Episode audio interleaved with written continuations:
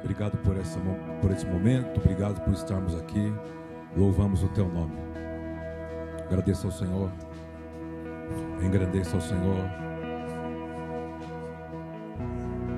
Abre os seus lábios, engrandeça ao Senhor, agradeça ao Senhor. Por você ter a oportunidade ainda de poder glorificá-lo, exaltá-lo, congregar em família, expressar o que você crê, seu coração.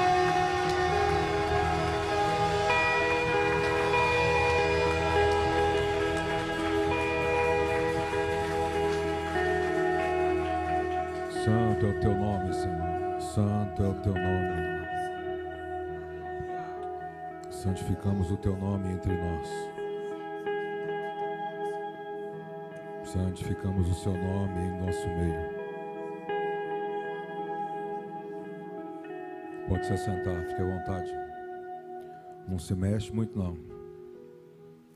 Abra sua Bíblia, abra as Escrituras, 1 Coríntios capítulo 15. Nós estamos falando sobre o tema que nos leva para esse ano, sobre a bendita esperança. A base é Tito capítulo 2, versículo 13. Quero começar lendo sobre essa carta a Coríntios, capítulo 15, 1 Coríntios 15. Ah, não dá para ler agora, porque ele é muito extenso, mas queremos ler algumas partes. Vamos ler então a partir do versículo 35.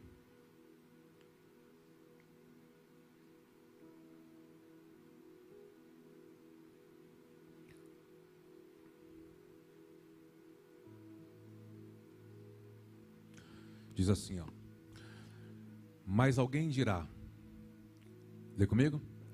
Como ressuscitam os mortos e em que corpo vem? Insensatos que semeais não nasce se primeiro não morrer.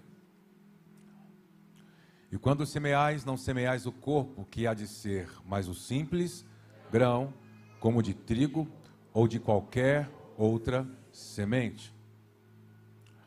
Mas Deus lhe dá o corpo como lhe aprouve a dar e a cada uma das sementes, o seu corpo apropriado, cada um tem a sua medida. Nem toda carne é a mesma, Porém, uma é a carne dos homens, outra dos animais, outra das aves e a outra dos peixes.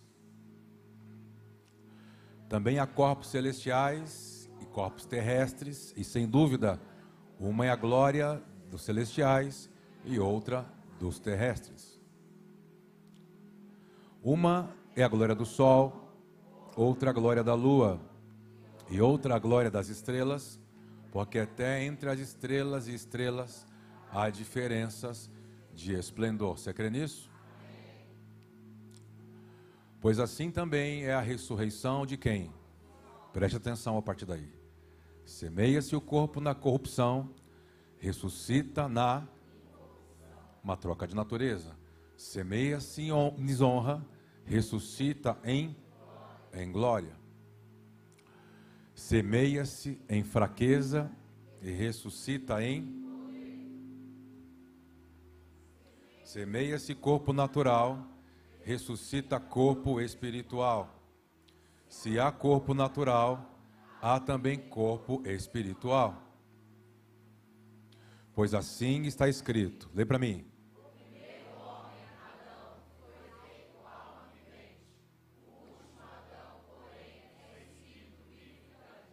Para mim, se você compreende isso, você compreende mais de 50% do Evangelho. Vamos ler, vamos continuar lendo. O Evangelho da cruz, porque Cristo veio.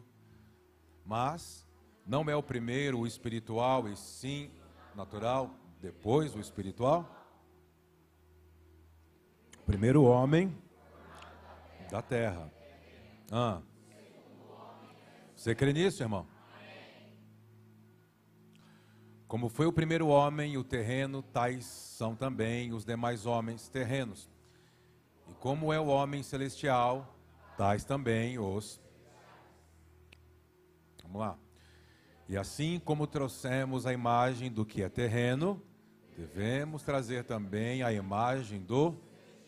Uhum. Isto afirmo, irmãos, que a carne e o sangue. Isso de novo. Isto afirma, irmãos, que a carne e o sangue, nem o que mais? Isso. Vamos lá. E eis que vos digo um mistério: nem todos dormiremos, mas transformados seremos. Você crê que você será transformado? Amém. No mesmo, no momento, no abrir e fechar de olhos, ao ressoar da última trombeta, a trombeta soará, os mortos ressuscitarão incorruptíveis, e nós seremos. Vamos lá. Porque é necessário que este corpo corruptível se revista da. Lê de novo lá em cima. Porque é necessário que este corpo aqui se revista e o que o corpo mortal se revista? Hum. E quando este corpo corruptível se vestir da incorruptibilidade, e o que é mortal se revestir da imortalidade. Qual é a palavra? Tragada foi a morte. Vamos lá,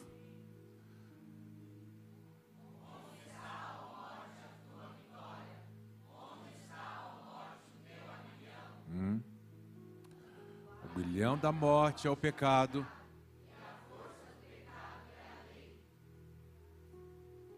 Graças a Deus que nos dá a vitória. Então, preste atenção. Seria legal você com calma ler algumas partes das cartas aos Coríntios, né, de Paulo a Corinto. De você começar a compreender ou começar a crescer a sua compreensão sobre essa bendita esperança que nós começamos a falar com você. Essa palavra que ela vai ser o nosso norte de 2023. A palavra, por exemplo, que nós estamos lendo e tentando fazer você entrar nela e você se adequar a ela para compreender o que falamos, o que ministramos, para não mais interpretar as coisas do seu jeito. É, quais os dias que vivemos? Os dias que vivemos serão dias que não serão pautados por aqueles que sabem, Aqueles que têm uma cabeça desse tamanho, cheia de informação. Os dias que vivemos são dias daqueles que são quebrantados de coração. Pessoas que serão curadas e transformadas. Não vão saber tudo e não terão respostas para tudo. Mas a cada etapa, o que Deus exigir deles, eles se tornarão o que Deus espera deles. Quando você olha para essa realidade dessa parte dessa carta, é muito, seria muito interessante você ler ela inteira. Você vendo que a finalidade da bendita esperança é quando o Filho de Deus aparecer nas nuvens. Diz então que aqueles que dormiram, né, ele vai falando ali em Filipenses, né, você vai ver é, Tessalonicenses, que aqueles que dormiram nele ressuscitarão, né, ressurgirão. Esse corpo corruptível, ele vai ser transformado em um corpo de glória. Para qual finalidade? Para completarmos o que ele escreveu ou o plano original que existem antes de todas as coisas serem formadas. Claro que nós vamos entender qual é o nosso papel dentro do plano cósmico, do plano global de Deus. Por exemplo, por sermos gentios e não judeus. O porquê que estamos aqui? Ah, qual que é a nossa, a nossa porção dentro do plano do Senhor? Por que, que você foi atraído para esse lugar? Por que, que você ouve o que você ouve?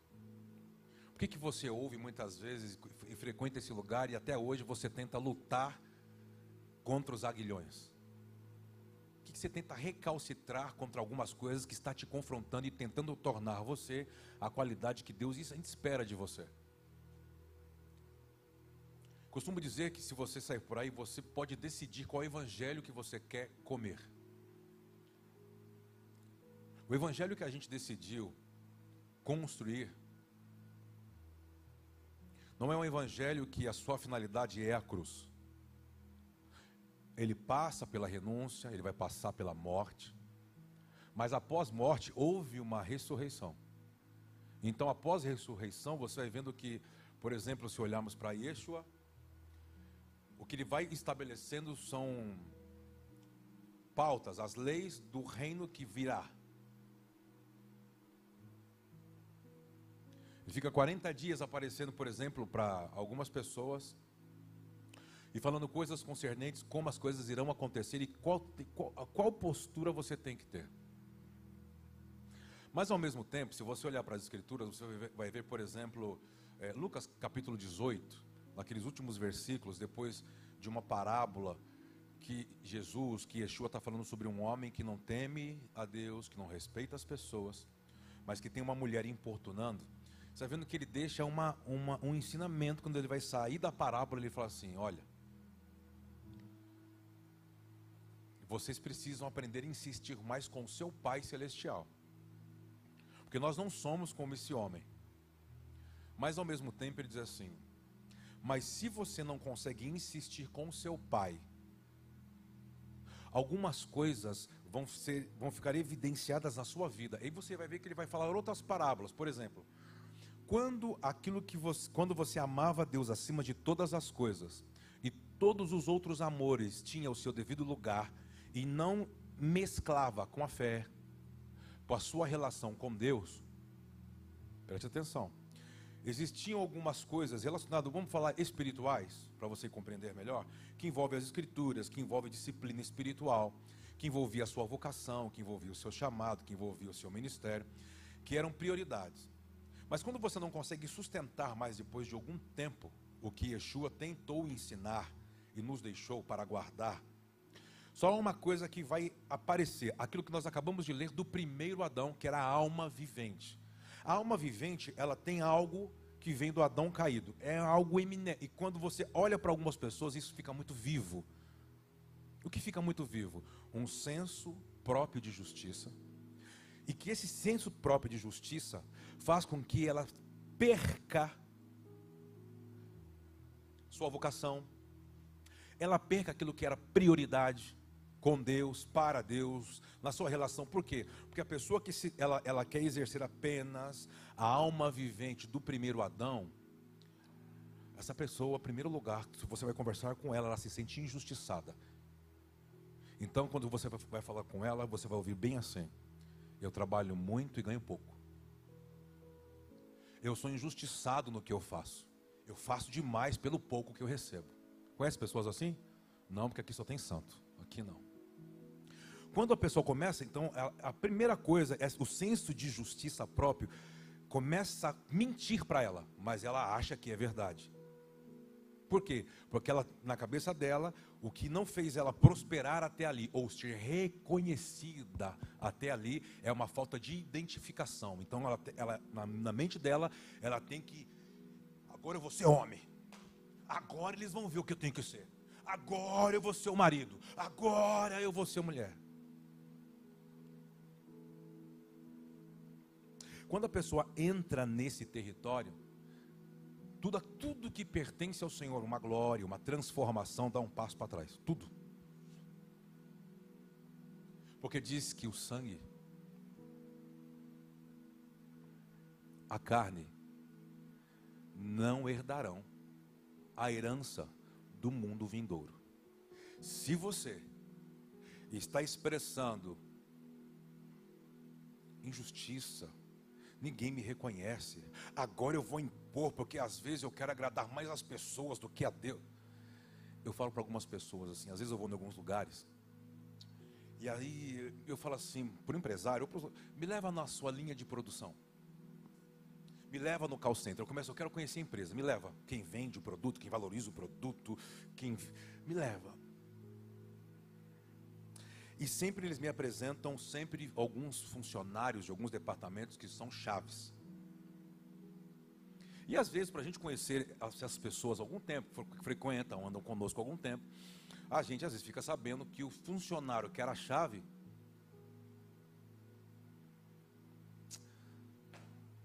cara está indo embora. Ah, é? Mas por que o cara está indo embora? Ah, porque ele diz assim que ele trabalha demais, ganha pouco, que ele não é reconhecido. Ah, e que ele agora ele vai sair e vai abrir a lojinha dele, a empresinha dele, a igrejinha dele. E a gente conhecendo algumas pessoas como são, fala assim, não vai dar certo, sabe por quê? Porque ele era competente enquanto ele estava debaixo e se submetia a. A cabeça dele não é de PJ, é de CLT. Não vai saber administrar, vai se bagunçar com imposto, vai se bagunçar com funcionário. Ele é muito bem no que ele faz quando ele presta conta a, porque nem todo mundo foi levantado para ser chefe tem muitas pessoas que elas vão ter sucesso sendo pessoas que vão, vão, elas vão gerir, elas vão, mas elas têm que prestar conta a. Quando em algum, por alguma coisa, não, mas essa empresa aqui, Kleber, quem fazia girar era eu. Esse departamento, eu que sustento essa empresa. Não vai nessa. Porque o que te protege porque tudo é um teste. Principalmente quem foi vocacionado para herdar algo que está vindo para você dominar na jurisdição que você vai ter que administrar, como Yeshua administra no céu. Mesmo sendo Deus ou igual a Deus, não usurpou ser mais, mas mendo se fez, se fez foi para que o Senhor o elevasse, o colocasse o nome que está acima de todo nome, a qual todos terão que se. Você está aqui, irmão?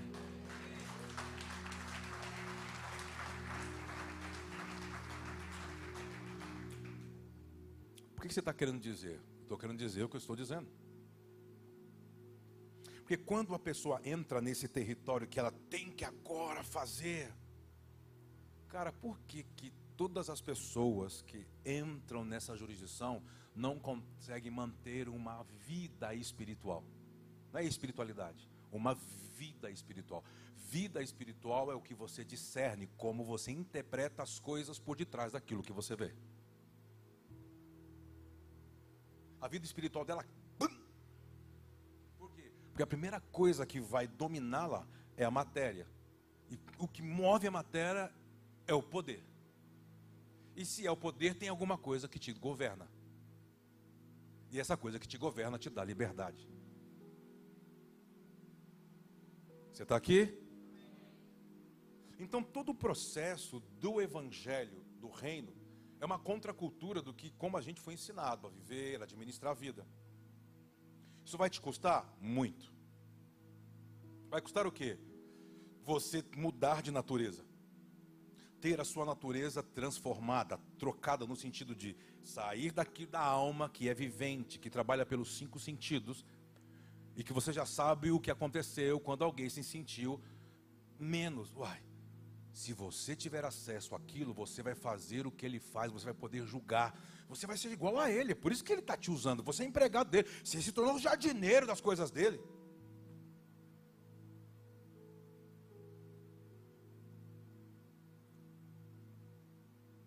verdade, né? É, quem faz tudo aqui sou eu, ele só aparece uma vez no ano quando muda essa lua. E ele aparece, parece que eu tenho que prestar conta para ele. Tá vendo? E quem manda aqui é você, quem deu o nome aqui é você. Quem é você? E por que aqui? É... Ô Eva, vem cá. Vai fazer esse workshop aí, eu pago para você. Vai fazer essa conferência aí. Compra todos os livros que oferecerem lá e traz para a gente estudar junto.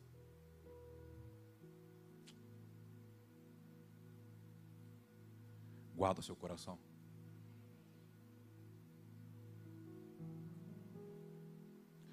Guarda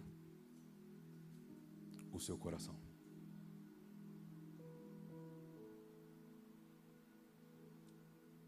Talvez terão pessoas que a sua prosperidade, tua shalom, o teu cumprimento da sua vocação vai ser sempre estar servindo, honrando algo que vai te proteger. Você está aqui? Não são dias de você tomar atitudes pela alma, porque você está em crise de identidade. Porque ouviu coisas e que parece você, algumas pessoas, né, que eu falo, né? Parece, sabe aquela, aqueles, aquelas imagens que quando passa do Salmo 23, do pastor derramando assim, lambuzando o rostinho assim do gado, da ovelha, dos ouvidos, para que a, aquelas moscas parem de ficar depositando ovos e ela fique meio maluca e ela queira bater a cabeça dela na parede para acabar com a vida dela? Você está aqui? Quando ele fala assim: unge o meu óleo, unge a minha cabeça com óleo. Eu acho que para algumas pessoas que estão me assistindo e outras que estão aqui, o Senhor precisa ungir sua cabeça. Para que a sua mente e você acalme. E não tome decisões precipitadas em sair de lugares, em sair do Brasil,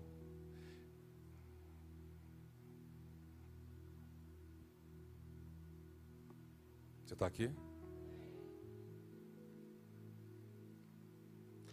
Quando a gente começa a falar sobre Romanos capítulo 5, versículo 3, preste atenção aqui, ó, nesse processo. Lê comigo. E não somente isto, mas também nos gloriamos nas próprias tribulações. Por quê? Sabendo que a tribulação produz. O que a tribulação produz? Perseverança. Vamos andar. E a perseverança, ela faz ter o que? Ações, né? Então ela vai te dar o que? Experiência. E a experiência vai te levar ao que? A esperança. Ora, a esperança não confunde, porque o amor de Deus é derramado em nosso coração por meio de quem? Que Então, o processo da tribulação ele não te dá conhecimento, ele te dá uma essência, que é um selo. Qual é o selo? O selo para que você seja transformado, o seu corpo seja transformado, ou se você dormir antes que Cristo apareça, para que você re, seja você vai ressurgir e vai ter o seu corpo glorificado, é o penhor do Espírito. O penhor do Espírito, na natureza de Deus em você, Faz, faz os céus entender, a natureza entender que você foi alguém que se submeteu, esperou. Por exemplo, o apóstolo Paulo diz assim: só aqueles que são guiados pelo Espírito Santo de Deus são filhos. Então, há algumas características que definem que você é ou não é filho.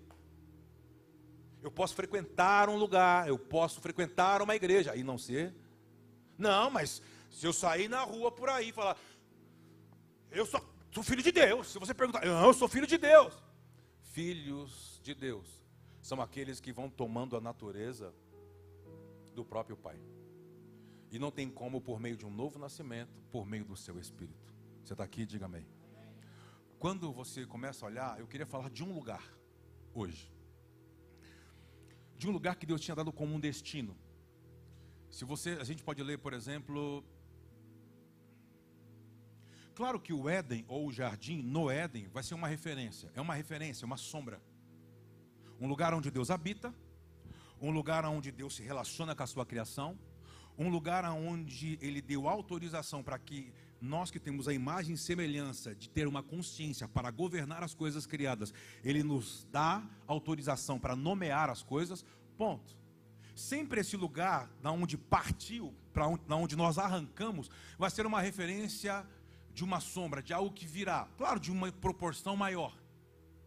Você crê nisso? Por exemplo, joga aí, Gênesis. Vamos para Gênesis 13. Pode ter ali Gênesis 12, então, mas vamos para Gênesis 13. Naquela, naquela separação ali de Abraão com seu sobrinho Ló. A partir é, 13 e 14, pode ser do versículo 14. Vocês estão ainda aí não? Disse o Senhor a Abraão, lê comigo, depois que Ló se separou dele, erga os olhos e olha desde onde estás para o norte, para sul, para oriente e o ocidente. Vamos lá. Porque toda esta terra que vês, eu te darei a ti e a tua descendência para para sempre. Vamos lá. Farei a tua descendência como o quê? Como o pó da terra, de maneira que se alguém puder contar o pó da terra, então se contará também a tua. Vamos lá. Levanta-te, percorre essa terra no seu comprimento, na sua largura, por quê? Vamos lá. Abraão, mudando as suas tendas, foi habitar nos cavalos de Manre, que está junto a Hebron, e levantou ali um altar ao Senhor. Pula desse texto, pula desse texto eh, para Hebreus capítulo 11. Hebreus 11, 8. Hebreus capítulo 11, versículo 8. A gente vai juntando essas, essas peças do quebra-cabeça.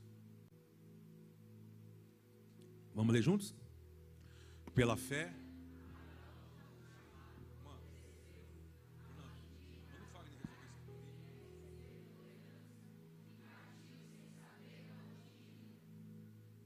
Desculpa, gente, vamos lá de novo. Pela fé, Abraão, quando chamado, obedeceu a fim de ir para um lugar que devia receber por e partiu sem saber onde ia. Vamos lá. Pela fé, peregrinou na terra da promessa, como em terra alheia, habitando em tendas com Isaac e Jacó, herdeiros com ele da mesma porque aguardava a cidade que tem fundamentos, da qual Deus é o arquiteto. Segura até aí. Então, o que nós acabamos de ler? Que Abraão, ele ouve uma voz, lembra de Gênesis 12, sai do dos caldeus, ele sai. Só que lembra, ele chega em um lugar, é o lugar da herança, é o lugar da promessa, é o lugar que lá na frente, por exemplo, é o mesmo lugar uh, que a gente conhece como a terra prometida. Mas aonde nasce isso? Exatamente na resposta de Abraão todo homem, para que lhe ouça a voz, obedeça a voz, eles têm que sempre estar com uma postura de coração, para que a voz te encontre. Quando a voz sai da eternidade, ela vai, ela vai percorrer a terra. Lembra Crônicas? Deus, os olhos do Senhor, percorre toda a terra, procura de alguém cujo coração seja totalmente dele. Por quê? Porque a palavra ela saiu, mas ela não vai poder voltar para a eternidade sem alguém. Mas sem alguém como? Com uma postura correta. Quebrantado de coração. Eu dependo do Senhor. Eu não posso. Por isso é muito importante os inícios dos pactos que você faz. Às vezes nós fazemos um pacto Pô, é pobrinho, não tinha dinheiro. Nossa, era uma luta para procurar lá na agência levar o currículo. Aí você fez pactos. Passou anos, você prosperou, você conquistou, você cresceu.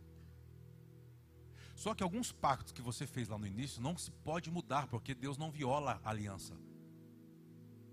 Aliás, Deus não anda com, viola, com violadores de aliança, que vão mudando segundo as suas conquistas. Deus continua sendo o mesmo. Por isso, guarde o pacto que você fez, porque Deus não se esquece. E esse pacto passa pelo quê? Eu não sei. Para uns passa sobre honrar pai e mãe, para outros fala sobre andar com quem te honrou, com quem te deu oportunidade, com quem te deu visibilidade. Passa por tantas coisas, família, sangue, pessoas, lugares, passa por tantas coisas. Só que conforme o tempo vai passando, cuidado para onde pode o seu coração começar a fugir. O que blindava Yeshua quando alguns diziam assim: Nossa, por exemplo, Yeshua. É, houve alguns momentos assim. É, ele estava crescendo, já estava desenvolvendo é, pessoas. Vamos empoderar você agora. Empoderar, me empoderar como? Nós vamos fazer você rei. Ele falou assim: Não, vocês estão malucos? Me fazer rei agora? É, porque você é o filho de Deus. Olha as coisas que acontecem. Diz assim que ele foge. Ele sai de cena. Por quê? Assim, porque vocês estão querendo me fazer rei segundo o desejo e a ótica de vocês. Eu não sou rei segundo o que você vê e nem o que você entende. Por quê? Porque o meu reino não é desse mundo. Por quê? Yeshua, quando ele fala, por isso que ele dizia assim: ó, Eu não vim anular os profetas, eu vim cumprir o que eles escreveram, o que eles profetizaram. Toda a conclusão deles sou eu. Só que eu não posso me deixar vocês me fazerem rei, por quê? Porque a primeira vez que vocês foram escolher um rei sobre o povo do meu pai, ou sobre o nosso povo, vocês escolheram alguém segundo o desejo. Vocês decidiram assim, vocês eram a, a propriedade exclusiva do Senhor. Olha aí, Êxodo 19 diz: Se vocês me ouvirem, guardarem, vocês se tornam uma propriedade exclusiva minha. E, e vocês vão mostrar para todas as nações da terra como é andar e se relacionar com Deus. E esse lugar não haverá enfermidade, não haverá maldição na terra, não entrará praga. Não haver... E todas as nações olharão para vocês e falarão: Uau, eles estão distintos e vão querer me conhecer. Então, isso vai ser a distinção entre vocês e todas as nações da terra. Sabe o que eles fizeram? Nós queremos ser como todas as outras as nações da terra. Por quê? Ah, porque a gente não quer mais você, Samuel. Samuel ficou triste, porque foi Samuel que empoderou, Samuel que profetizou, Samuel que instruiu, Samuel que ensinou. Ei, quando a gente, alguns anos, talvez algumas pessoas mais recentes talvez não vão lembrar disso, mas alguns que já nos acompanham há algum tempo, vocês lembram há uns dois anos atrás, quando nós celebramos o aniversário da igreja um, mês inteiro? Vocês lembram? E aí abrimos as terças-feiras para trazer algumas pessoas, não conseguimos trazer todos. Algumas pessoas que fez parte no, na minha vida, na vida da Cristiane, quantos lembram disso?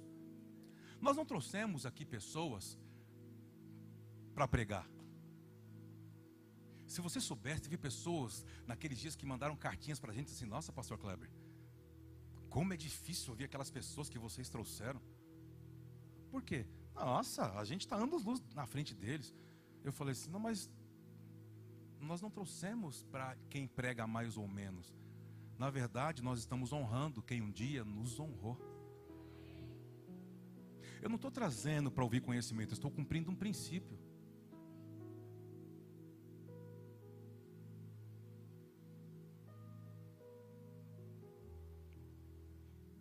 Sabe quando um lugar de destino que Deus pactuou com você vai perdendo a prioridade?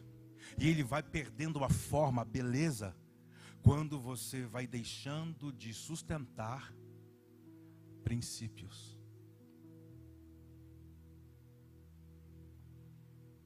Estava falando para umas pessoas esses dias.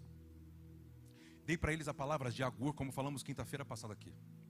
Palavras de Agur, de Provérbios capítulo 30, se não me engano, fala assim: ó, Senhor, não me dê muito, para que eu não possa me esquecer de você. Não me dê pouco, para que eu não possa reclamar que não existe Deus. Aí ele diz assim: Eu quero a minha herança. Eu quero aquilo que tem o meu número, o meu tamanho, a minha medida. Por quê? Porque se tudo é um teste, o poder que você acha que tem é um teste para Deus revelar o que você carrega. O poder que começa a passar pela sua mão é um teste para saber como a sua cabeça vai portar. O você também não ter é Deus te testando o que vai sair do teu coração e da tua boca. O você ter acesso a conexões às pessoas de influência também é um teste para saber como você se relaciona com aquilo que está vigente. Ei, tudo mas teste para quê? Para aquilo que está vindo. Você está aqui, irmão? São dias do que? Dias de você olhar para dentro de você. Não é o Espírito Santo te convencer, é você olhar para dentro de você. E ver se ele está conseguindo ter acesso a você ou se ele já te perdeu porque você tem um senso próprio de justiça. Porque agora você tem que ter identidade, você tem que ter uma mensagem, você tem que ser um empresário. Agora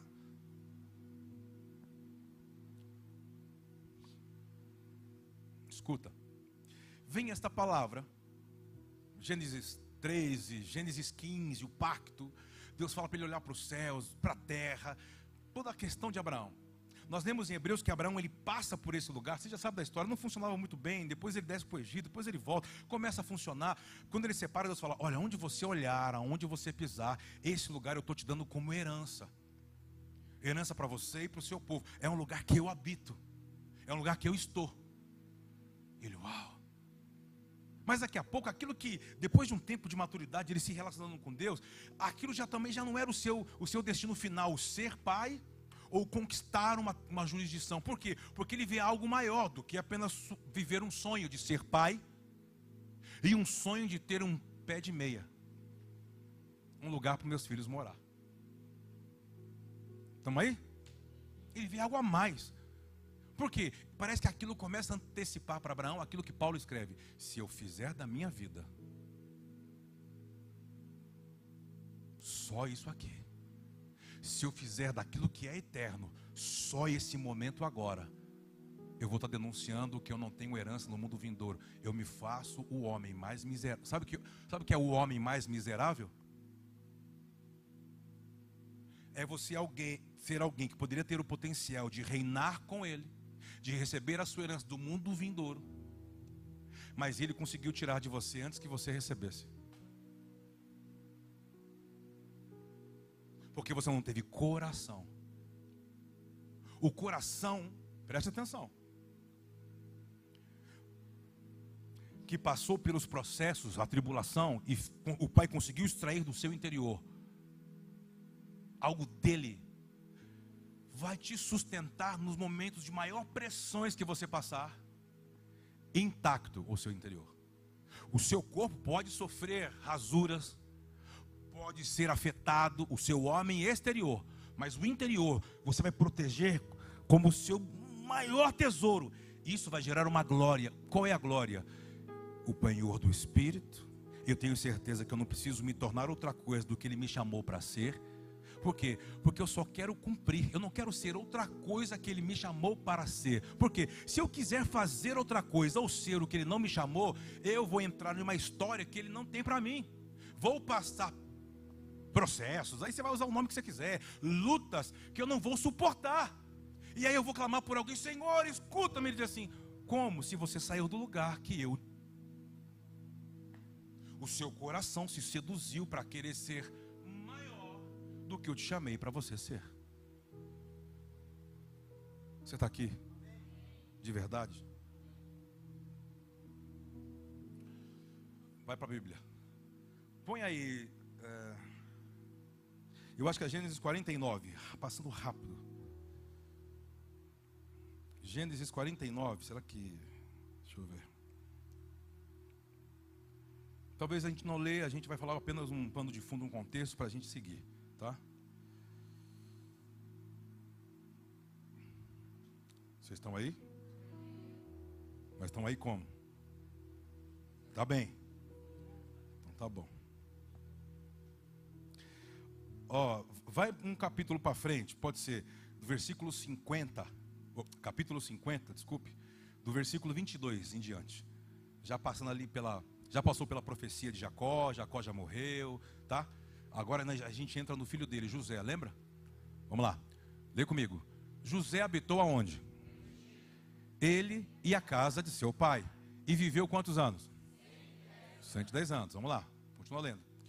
Viu José os filhos de Efraim até a terceira geração, também os filhos de Maqui, filho de Manassés, os quais José tomou sobre os seus joelhos. Vamos lá. Disse José a seus irmãos: O que, que ele disse? Bem forte: Eu morro Porém, Deus certamente vos visitará e vos fará subir desta terra para a terra que jurou a dar a quem? Então, do que José está lembrando aqui, já quase morrendo, o que, que ele está falando para os seus irmãos? Olha, aqui, se você lembra, ele é aquele que governou o Egito, que fez leis. É ele, esse é o José. Já passou, ele já honrou o pai, já, já entrou os irmãos, eles já estão em um, um certo território.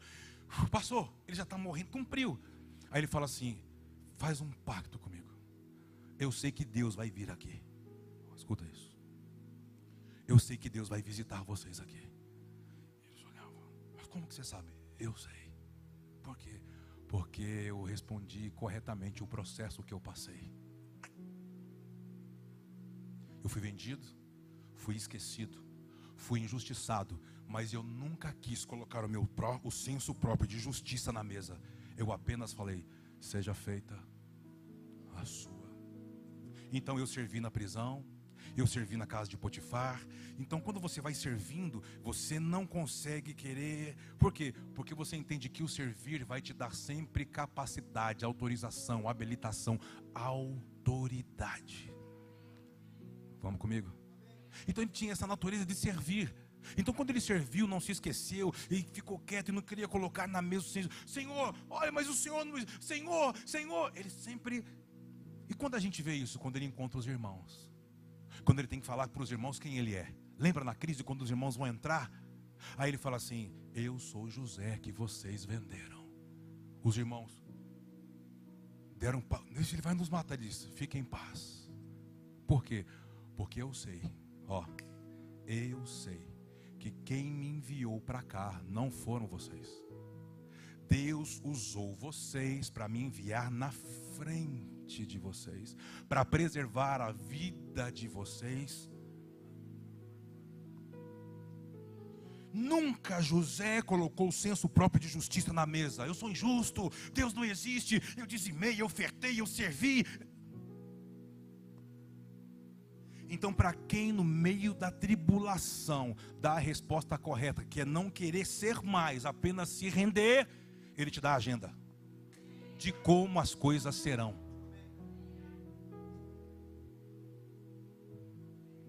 Então ele diz no pacto, ele está quase morrendo, está fechando um ciclo. Ele chama todos em volta da cama e fala assim: leve os meus ossos daqui. Fala assim, mas Yosef, mas por que você quer que a gente leve? Porque eu sei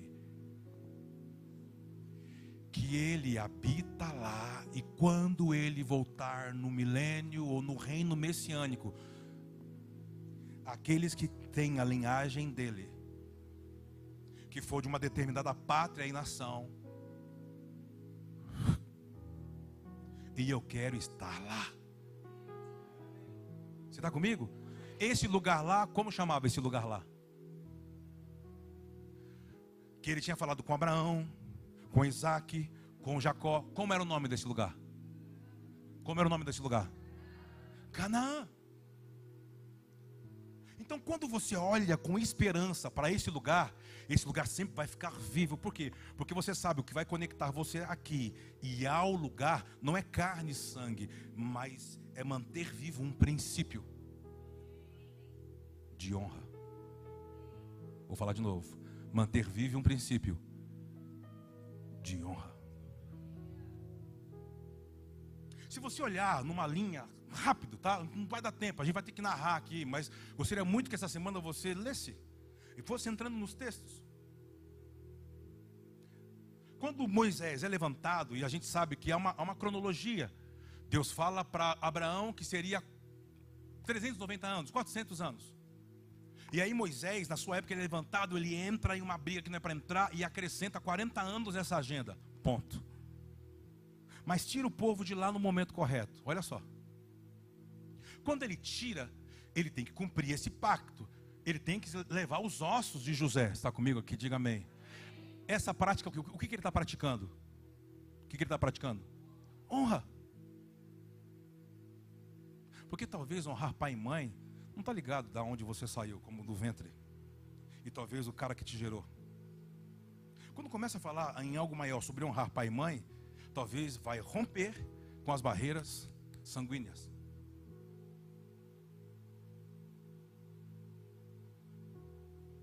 Então ele traz o sarcófago e diz: Ah, tem, tem dias, tem uma agenda. A gente atravessa e chega no lugar. Só que diz 1 Coríntios, se eu não me engano, no capítulo 1 Coríntios 10, que diz que a gente tem que ser, ah, é, tem que ter um, como fala? Um exemplo, por exemplo, de não ser igual a esse povo que sai de um lugar, que tem um destino, mas quebra princípio entre. Eles quebraram princípio no deserto. E ficaram nesse lugar e não e pai não conseguia ter acesso a eles, não conseguia transicionar a mente o coração. E diz que então eles morrem em 40 anos e sobe uma nova geração, os filhos, seus netos. Então, passando Moisés, vem quem? Vamos ler Josué capítulo 1, pode ser? Você está comigo aí?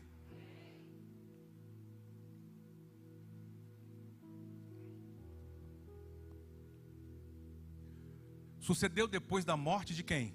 De Moisés, servo do Senhor, que este falou a Josué, filho de Num, servidor, dizendo: O que, que ele disse? Lê para mim bem forte. Moisés, meu servo, é morto. Dispõe-te agora, pasta esse Jordão, tu e todo este povo, a terra que eu dou aos filhos de. Todo lugar que pisar a planta do vosso pé, como eu prometi a quem? Então preste atenção, você já sabe todo esse texto. Você sabe também que daqui a algum tempo, nessa jornada, vai, vai desaparecendo as coisas. Por exemplo, Deus tira as nuvens. Daqui a pouco eles vão celebrar a Páscoa, o maná desaparece. A roupa para de crescer no corpo, a sandália no pé para de crescer. Porque chegou a hora de entrar, chegou a hora de fechar um ciclo e entrar em uma nova temporada. Preste atenção aí. Mas você também sabe, olha só, que mesmo a terra prometida, que eles vão entrar e Deus, e a promessa de Deus é: eu vou estar lá. Vocês não vão precisar mover o que vocês moviam no Egito, tentar, sabe, semear com pé, regar com pé, aquele sofrimento. Eu vou estar lá porque é um lugar de fontes é um lugar que chove, é um lugar que tem, que tem é, abastança, né, prosperidade em animais, em gado, agropecuária, e eu vou estar lá. Você crê nisso? Diga, meu irmão. Lembra da história? Mas você lembra que mesmo ele falando tudo isso, teve três tribos que disseram assim: Ah, Moisés, antes de Moisés morrer, nós não acreditamos que esse lugar é melhor do que onde estamos. E Moisés assim, como é que é? Não é possível. Nós desenvolvemos muitos gados. Olha o que a gente tem a gente não vai conseguir passar esse tal de rio. De novo passar rio, Moisés. Já não basta ter saído do Mar Vermelho, agora tem mais um. Moisés, vamos fazer o seguinte, irmão, se você prestar atenção nos últimos capítulos de Deuteronômio, lê com calma. Quando Moisés, antes de morrer, vai narrando o que aconteceu, ele fala assim: Deus me falou uma coisa, e eu fiz outra por causa de vocês. Deus disse que eu tinha que ir e entrar e possuir. Quando eu voltei para vocês, vocês falaram assim: Ah, Moisés, manda só alguns. Vamos fazer uma transição. Vamos aos poucos. Vamos só ver. Aí a gente vê, aí depois a gente revê de novo e depois a gente vê se vai entrar. Ninguém entrou. Moisés olhou para ele e disse assim: Então vocês não querem entrar? Não, Moisés, a gente quer, mas é. Então diz que Moisés mudou para ser aceito. Isso lhe custou 40 anos no deserto. Agora esse povo já morreu. Levanta-se uma, uma nova geração que não cumpre o que Deus diz. Essas três tribos, eles não atravessam. Eles atravessam com eles, faz o que tem que fazer e voltam para habitar em um outro lugar. Por quê? Porque no nosso senso pessoal de justiça, as minhas escolhas são melhores do que de Deus.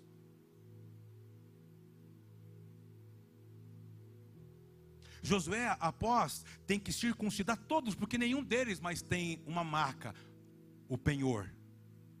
Todos eles são órfãos que nasceram no deserto e precisam de uma marca. Todos têm que ser marcados novamente. E depois de um tempo são curados e curados para poder entrar em um lugar. Escuta. Quando eles entram no lugar, algo maravilhoso, as muralhas caem, eles estão vivendo algo uau, surreal, maravilhoso, sobrenatural, um milagre, uau, ok. Mas na hora da conquista, há um senso pessoal próprio que aparece. Josué amaldiçoa, porque ele tem um senso próprio que aquilo ali é dele. É uma conquista dele, é algo pessoal dele. Então ele diz assim: Olha, nós estamos conquistando, mas quem vier restaurar os muros daqui depois, os seus filhos serão mortos. Um senso pessoal, um senso de justiça próprio, sempre vai mesclar a promessa, vai mesclar a terra, vai misturar com as pessoas, vai misturar e vai fazer você ver as coisas distorcidas. Passa-se anos. A terra que era uma herança vai perdendo a sua essência. Vamos para a Bíblia, 2 Reis, capítulo 2.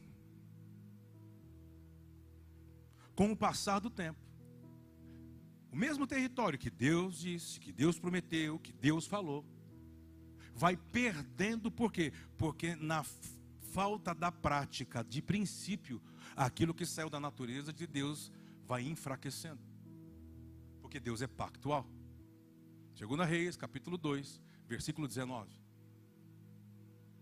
Você lembra dessa, dessa transição? Elias foi levado, certo? Eliseu atravessou as águas do Jordão. Aí lá vem os homens da cidade falar com ele. Eliseu, está vendo essa cidade? Ela é bem situada essa cidade. Como você vê, porém as águas são o que? Venenosas. E essas águas amargas, venenosas, tornam a terra estéril. O que a gente planta não nasce mais. Sabe que lugar era esse? Canaã. Por que que outrora esse lugar tinha Deus? Por que, que outrora esse lugar era a terra prometida? Por que, que outrora era essa terra da herança? Mas por que, que agora esse mesmo lugar se alterou? Deixa eu falar algo para você, olha para mim aqui. Todos vocês. Deus não muda, querido. Ele não tem problema se você mudou. Se você não é o mesmo de 10 anos atrás, de 20 anos atrás, esse não é problema de Deus. Ele só quer que você sustente que você disse. O que você disse? O que você entrou de acordo com ele, em acordo com ele? Sustenta. Sustenta o pacto. Não, não tenta ser espiritual, discirna na vida espiritualmente. Você pode ter um dom legítimo espiritual e não viver uma vida de espiritualidade, de entender, discernir o que está por detrás das coisas. Só vive como um homem que é uma alma vivente.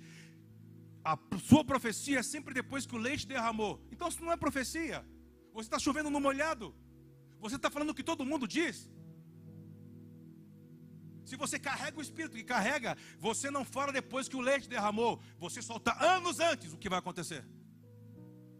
E se aquilo é para alertar e fazer com que a igreja dos santos, ou o corpo de Cristo, entra em intervenção para que aquilo não aconteça, ou não se suceda, ou coopere para que aquilo se acelere, assim será. Vamos comigo, diga amém, irmão.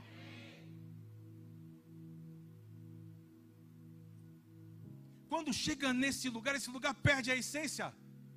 Eliseu olha e diz: Uau, que triste. Vamos ler, vamos voltar para o texto. Versículo 20 e disse: Ele tem uma estratégia, trazei-me um prato novo e ponde nele. E assim fizeram. 21. Então saiu ele ao manancial das águas e deitou o sal nele e disse: O que, que ele disse? A profecia: Assim diz o Senhor: Tornei saudáveis estas águas, não procederá daí nem 22, acho que fechamos aí, né? Ficaram, pois, saudáveis aquelas águas até o dia segundo. Olha para cá. Eliseu, ele é um, nós falamos aqui, se eu não me engano, na última reunião diaconal do ano passado. Quem, tava, quem veio nessa reunião diaconal? Na porção dos que servem. Foi uma, uma maravilhosa aquele dia, não foi? Oh, aquele dia foi. Hum, ah. Uma das coisas que falamos entre alguns temas que impartimos aqui foi sobre esse homem, que ele era conhecido como alguém que lavava as mãos do profeta Elias. Cara, ele lavava as mãos. Não fazia mais nada. Lavava as mãos. Qual é a autoridade que Deus deu para ele? Mover aquilo que ele fazia para servir o homem, mover as águas. E às vezes você quer ser outra coisa, porque na sua cabeça aquilo já não cabe mais para onde você cresceu, o que você tem. Talvez o que vai proteger você, seus filhos, seus netos, é fazer apenas o que Deus mandou você fazer.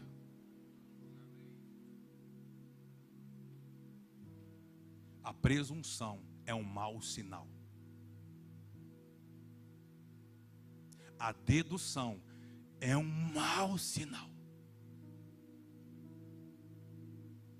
Então, quando ele escuta aquilo, ele vê, sabe que não cabe na cabeça de Eliseu? Ele fala assim: por que, que o meu senhor Elias nunca se importou em curar essa fonte?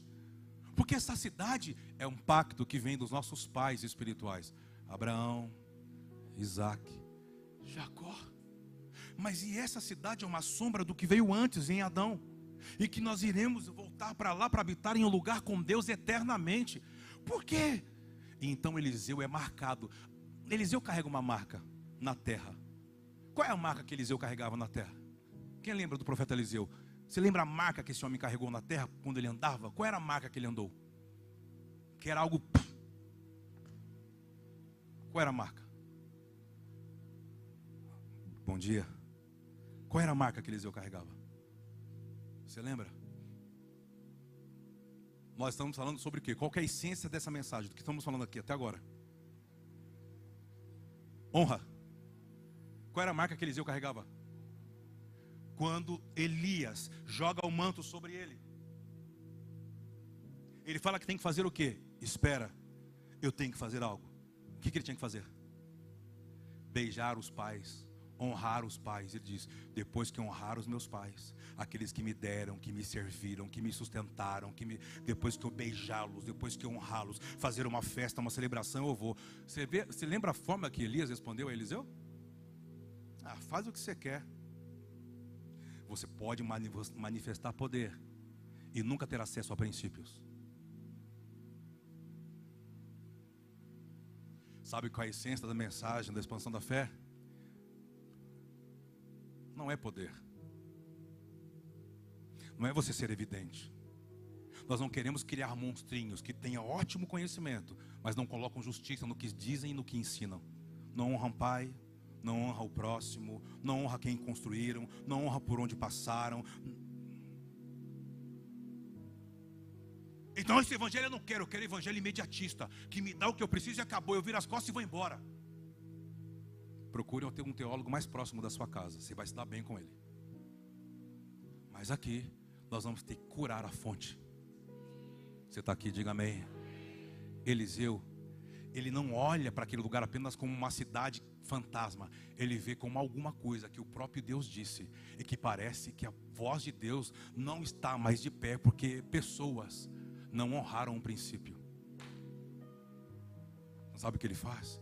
Eu vou honrar a Deus e eu vou honrar os meus pais. E diz que ele sobe na fonte e profetiza, e diz que as águas venenosas são transformadas, e a terra que era estéreo. E sabe o que ele faz? A cura das famílias, cura a terra. Malaquias capítulo 4, versículo 6 quando as casas forem restauradas, quando os pais se voltarem para os filhos e os filhos para os seus pais, haverá honra. A honra nas casas vai curar a terra. Que dia que vivemos? Dias de você não perder a quem você deve honra. Porque você praticar honra pode proteger você e o seu sangue. E entender qual é a sua posição. E não arredar dali por nada. Então, quando ele sobe, ele cura. E sabe o que aconteceu com a cidade? A, a cidade voltou a ser habitada, sonhada. Você está aqui, diga amém. Passa-se anos, muitos anos. A mesma cidade caiu na mão de homens, novamente, sem princípios. Então o irmão mais velho, o filho de Deus, o nosso Senhor, em Lucas 19. Ele está indo para a antiga Jericó. Qual é o lugar? O mesmo lugar de Abraão 15, de Gênesis 15, de Hebreus 11, de é o mesmo lugar. E quando ele vai entrando, ele vê pessoas à beira do caminho pedindo esmola e sacerdotes cegos. Mas homens que são cegos, mas percebem algo. O que percebe? Tem alguma coisa que entrou na terra. A atmosfera mudou. Homens de honra não precisam fazer muita força. Homens, pessoas que praticam o princípio de honra, quando pisam em um lugar, como diz Deuteronômio, a terra, ela é testemunha de quem chegou naquele lugar. E Yeshua, ao pisar em alguns lugares, os demônios vinham até a ele, ou tentavam impedir para que ele chegasse no lugar. Ele diz: Cala-te, aquieta-te. E todos se rendiam e ele entrava, mudava a atmosfera, sem fazer força. Quando você tem que fazer muita força, é porque então você é um espiritualista, talvez. Você não põe justiça no que você foi ministrado. Você usa porções de mágica para fazer ser visto para manipular. Isso vai acabar esses dias.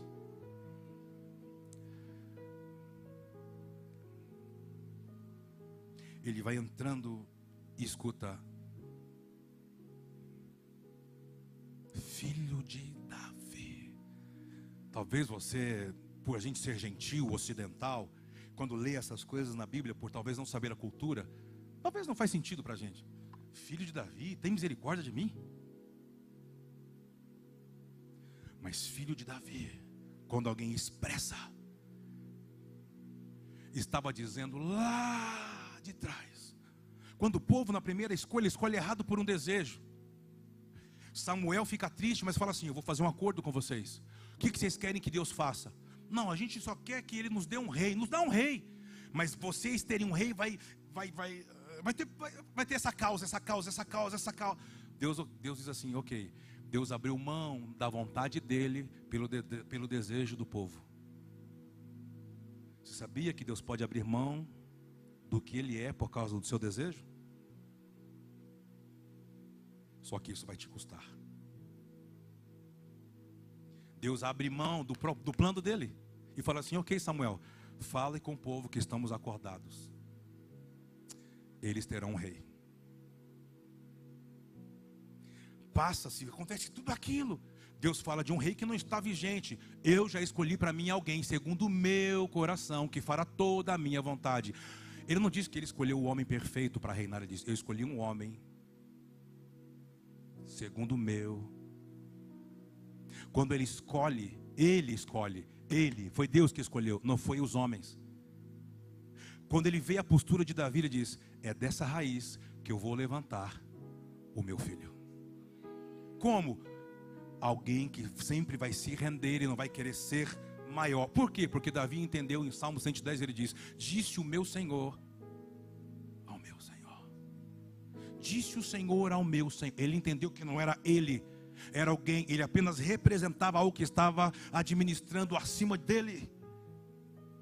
Então, da raiz dele vem o Messias, alguém que vai ser da mesma ordem, que vai ministrar a Deus e não mais aos homens. Os homens serão beneficiados pela sua relação com Deus, mas Davi não vai para a liturgia ou do altar do sacrifício, ele vai para um altar de ações de graça. Apenas Deus seja louvado, engrandecendo o que Deus faz, engrandecendo o que Deus é. É apenas isso, apenas isso. Então Deus diz: escolhi, achei, encontrei, achei. E Deus vem preservando essa linhagem, essa semente. Então todos sabiam: será de Davi. Será alguém que vai honrar o que o pai Davi deixou.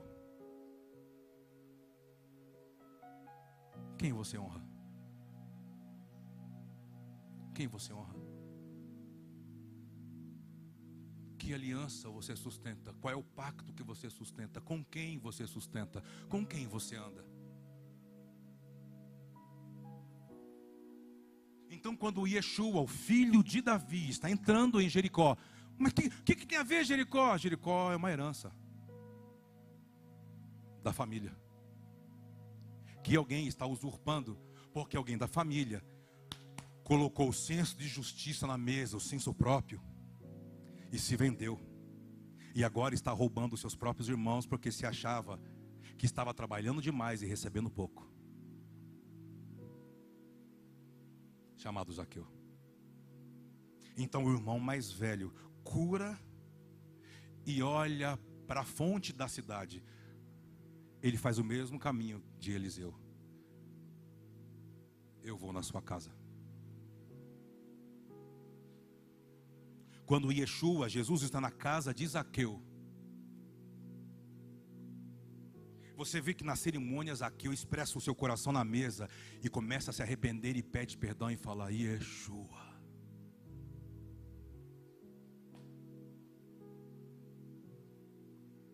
Eu estou desfigurando a herança de Deus aos nossos irmãos, porque eu não tenho princípio.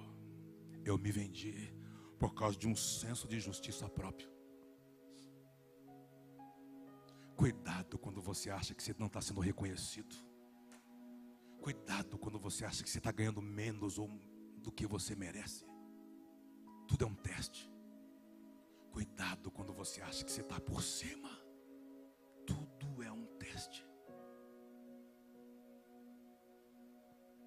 Mas como eu sei que eu posso estar certo ou errado? Para onde você está indo? Ainda é a mesma coisa de quando você diz que aceitou a Jesus e pregava o evangelho e ardia, não tinha tempo, não tinha hora, você buscava.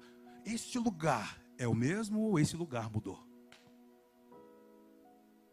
Eu não estou falando sobre você, eu estou falando sobre o destino final. Este lugar mudou? Se mudou, você mudou. E Yeshua entra nesse lugar e escuta Zaqueu: se eu roubei, se eu defraudei, ele sabia que ele defraudou. Eu vou devolver quatro vezes mais. Qual é a frase que Yeshua fala no final daquela, daquela resenha? Fala. Houve salvação nesta casa. Mas por que, que houve salvação? Ele, ele completa a frase. Porque este decidiu honrar aonde nasceu a fé unicista. Todas as vezes que você decidir honrar aonde nasce, o Pai vai estar com você. O Pai vai ser com você. O Pai vai guiar. Isso, ah, então isso quer dizer que então eu não vou sofrer processos, ele diz, na tribulação você vai ter que ter experiência. A resposta da experiência naquilo que nega, que te, que te, ah, que te pressiona, é a resposta. Mas qual é a resposta? Eu não nego a minha fé. Eu não vou abrir mão dos meus princípios e o meu senso de justiça próprio, que é sempre a insatisfação, ele nunca vai superar, suplantar o que já está sobre mim, chamado Espírito Santo.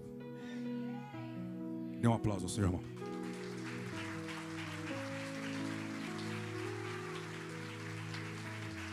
Pode ser melhor. Honre ao Senhor. Vamos juntos.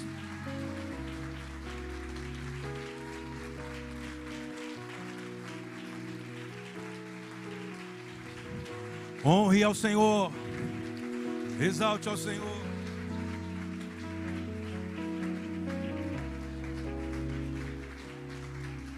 Levante as suas mãos mais alto que você pode, filhos de Davi. Levante as suas mãos, talvez está na hora de você fazer o caminho de volta. Quando Jesus fala daquela história, o filho pródigo, não existe essa parábola. Essa parábola foram nomes, homens que deram esse título. Mas tudo começa com uma insatisfação. E você vê que quando ele pega, ele acha que pegou toda a herança e foi embora e gastou tudo, e depois decide voltar, a insatisfação ainda estava na casa do filho que ficou e não foi embora, diz: Eu fiquei aqui, eu que trabalho, eu que faço tudo, e meu pai nunca faz uma festa para mim, nunca fez um cordeiro, nunca fez um churrasco. E o pai diz assim: Oh, meu filho, eu, eu esperava que você me honrasse. A insatisfação sempre vai estar na obra do fazer, a honra em sustentar uma natureza. Eu quero convidar algumas pessoas. Eu gostaria que você fechasse os seus olhos, não queria expor ninguém na tela. Mas se isso aqui está falando diretamente com você, não importa quem você seja nessa casa, você vai se apresentar diante do Senhor. Se você tiver coragem de sair do seu lugar e vir até aqui, fique à vontade.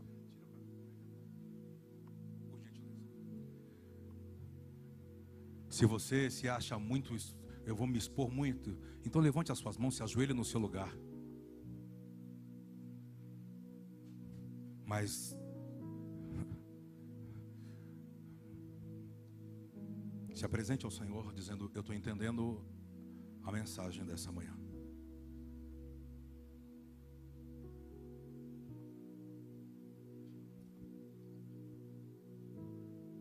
Fale com o Senhor.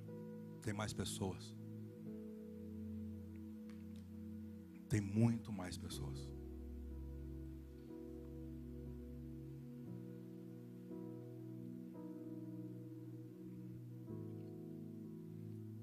Fale com o Senhor, é você que está no seu lugar, feche os seus olhos. O Senhor está falando sobre princípio.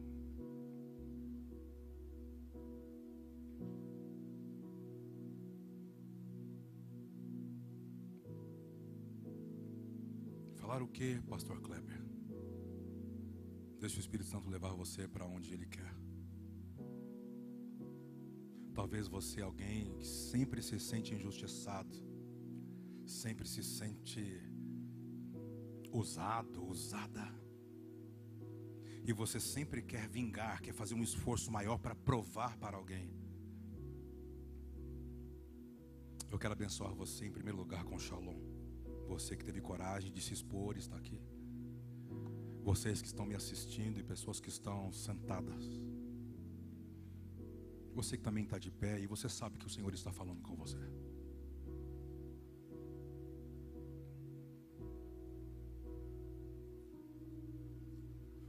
o coração quebrantado faz com que ele venha.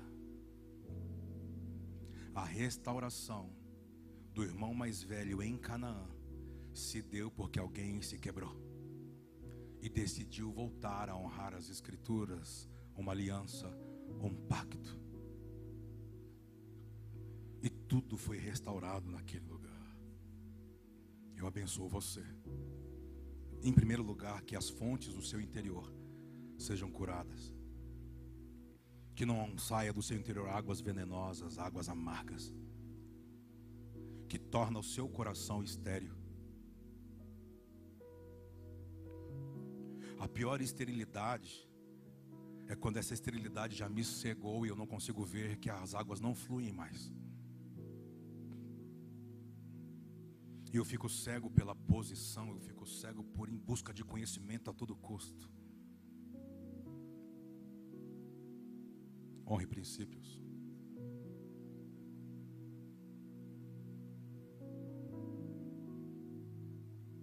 Honrar não é só você dar coisas.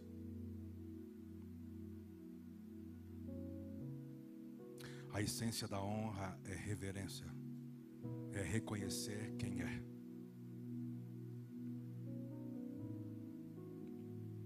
Eu sempre estou em busca de guardar o meu coração quando eu vou olhando para trás e se a linha de chegada se alterou o cenário, eu volto e começo a honrar, me aproximar novamente do lugar que eu saí. De pessoas que me construíram, de pessoas que afetaram meu casamento, minha casa, minha família. Os trago para perto, os trago para a mesa, vou à mesa deles e quando estou na mesa deles, eu não quero mostrar que eu sei, eu só ouço. Porque a honra, ela não é permeada por conhecimento.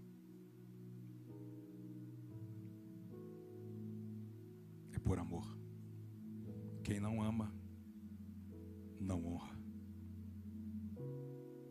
Talvez está na hora de você honrar algumas coisas na sua vida. voltar a honrar se deixou de honrar, ou ter uma prática que nunca houve.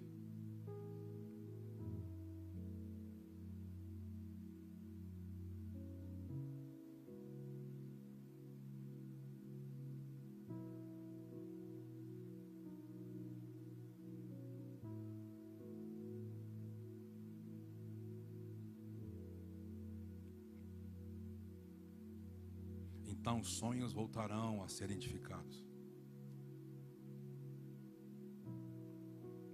A cidade era um sonho, todos queriam morar lá.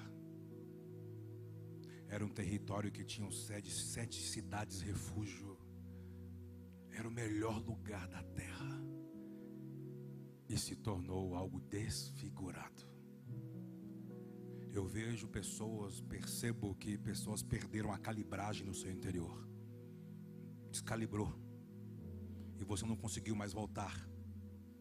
Você tenta, você está fingindo, mas você não consegue mais. Se arrepende.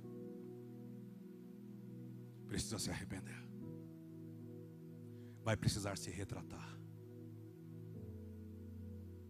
Vai precisar se esvaziar de si diante de Deus e diante de lugares e diante de pessoas.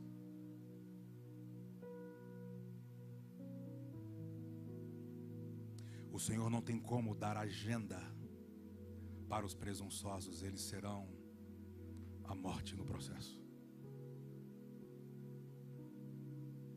Davi nunca foi o melhor homem, ele foi uma escolha de Deus.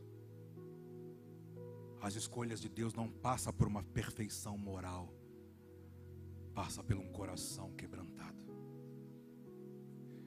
A maioria dessas pessoas que deixam de honrar são presunçosas, são porque elas são boas de mente, têm boas ideias, mas como elas são ruins de coração.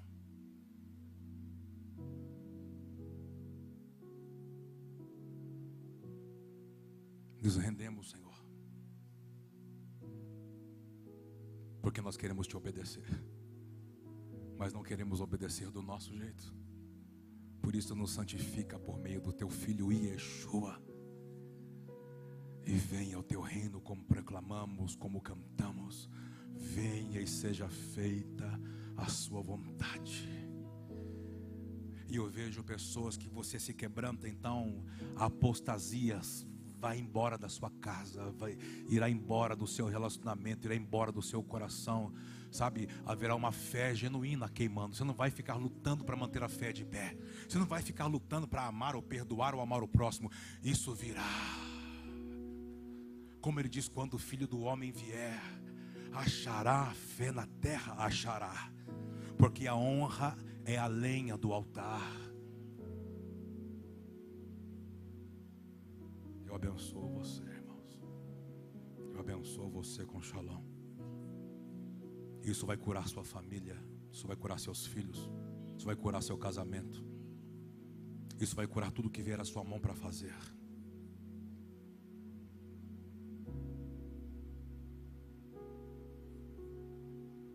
Isso vai arrancar o espírito de engano. O engano não manipula a mentira, ele manipula a verdade.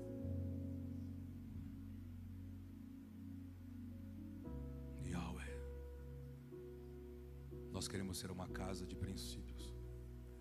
Temos erros, teremos erros, mas nós queremos manter o nosso coração diante de Ti.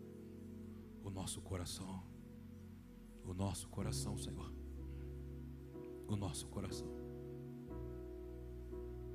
Queremos honrar as Escrituras, queremos honrar o Senhor, queremos honrar a Tua casa queremos honrar os nossos pais biológicos, queremos honrar pessoas espirituais que fizeram parte da nossa construção pessoas que pregaram para nós, pessoas que deram seu tempo, pessoas que deram seus púlpitos, as suas igrejas, o seu povo.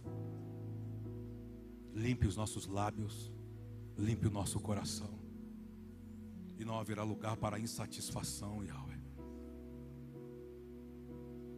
Nos ensina a honrar pai e mãe, Senhor. Não importa, eles não precisam ser perfeitos. O amor é um mandato. O amor não é condicional se alguém foi perfeito comigo ou não, é um mandato.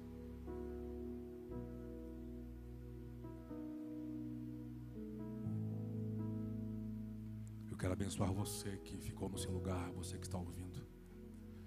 Há esperança para sua casa, há esperança para sua vida, há esperança para o seu futuro. Jeremias 29, 11 diz que Deus, Ele prepara, Ele constrói, os pensamentos dele são mais altos e com certeza Ele está preparando um cenário, um futuro com esperança para você. Mas há uma exigência para que esse cenário tome forma. Para que você não confie apenas nas obras das tuas mãos, no seu talento. Para que você confie no amor do Senhor. Eu abençoo você. Levante as suas mãos mais alto que você pode. Vamos honrar o Senhor. Você coloca de pé no seu lugar. Vamos honrar o Senhor. Vamos honrar o Senhor. Engrandeça o nome dele. Honre o Senhor, honre o Senhor. Fala obrigado, Senhor. Obrigado pelo seu perdão, obrigado pela sua misericórdia, obrigado, Senhor. Obrigado, Senhor. Obrigado, obrigado, obrigado, obrigado, obrigado, obrigado. Obrigado, Senhor. Obrigado.